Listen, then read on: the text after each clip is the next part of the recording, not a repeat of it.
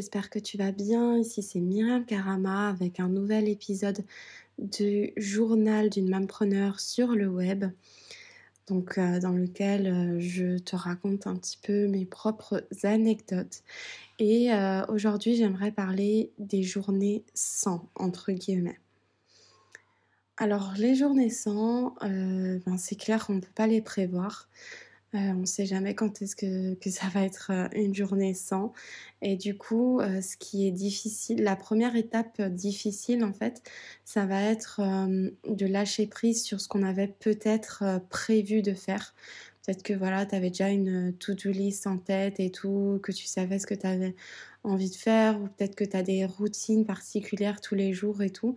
Et dans les journées sans, ça être vraiment de lâcher prise avec avec tous ces trucs-là que tu aimerais faire, les routines euh, qui sont prévues ou, les, ou la to-do list que tu as faite.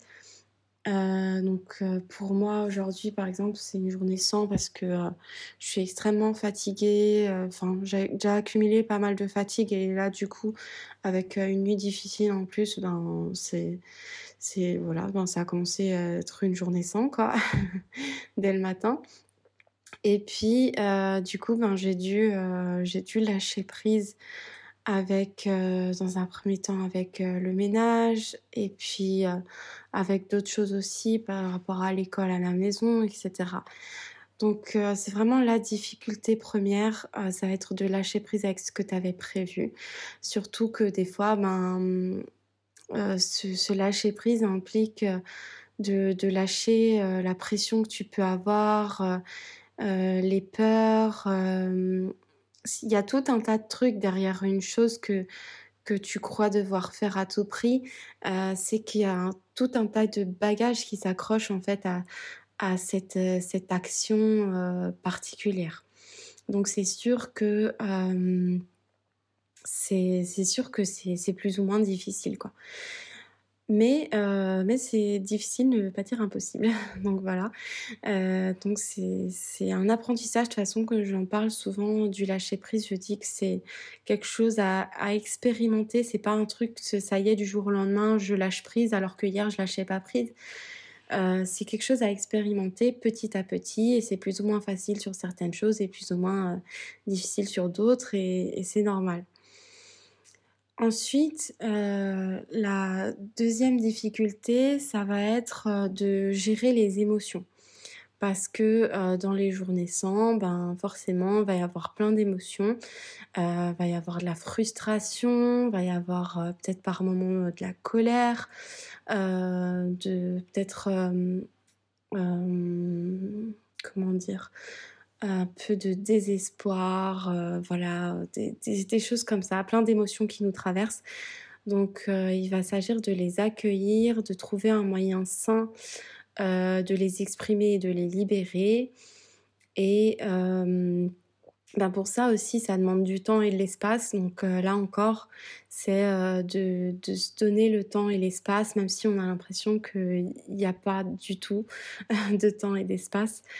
Euh, donc voilà, c'est la deuxième étape, c'est vraiment de, de faire quelque chose avec toutes ces émotions plutôt que de vouloir euh, les nier ou de vouloir les mettre dans un tiroir jusqu'à plus tard.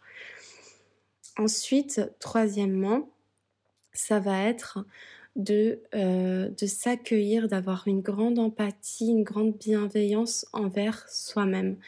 Parce que ces journées sans, ça va être des journées aussi où on va pas forcément agir comme on aimerait agir dans l'idéal.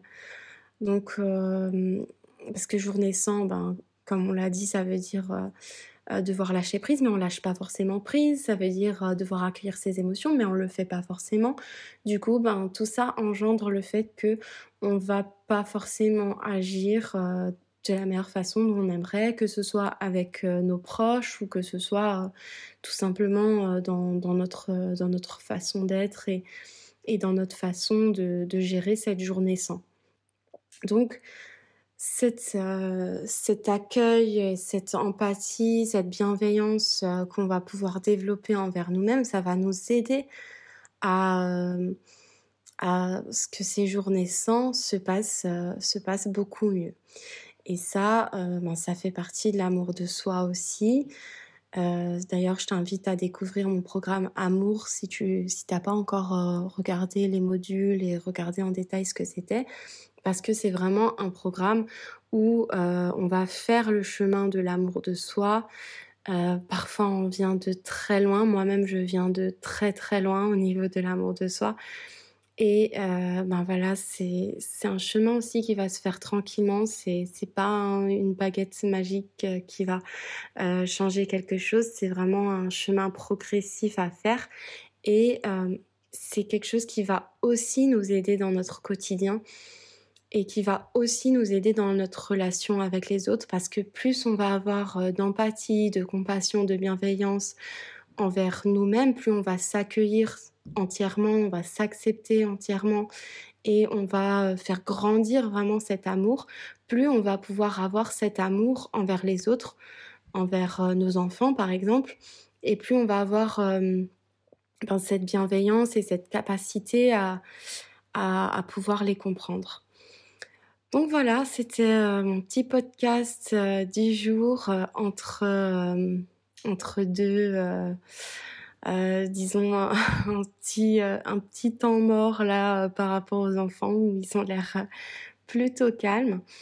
donc voilà, et je vais continuer cette journée en essayant d'y mettre beaucoup de douceur, en utilisant moi-même tous mes outils et euh, voilà, en essayant d'être le plus bienveillante possible avec moi-même et avec mes enfants. À très vite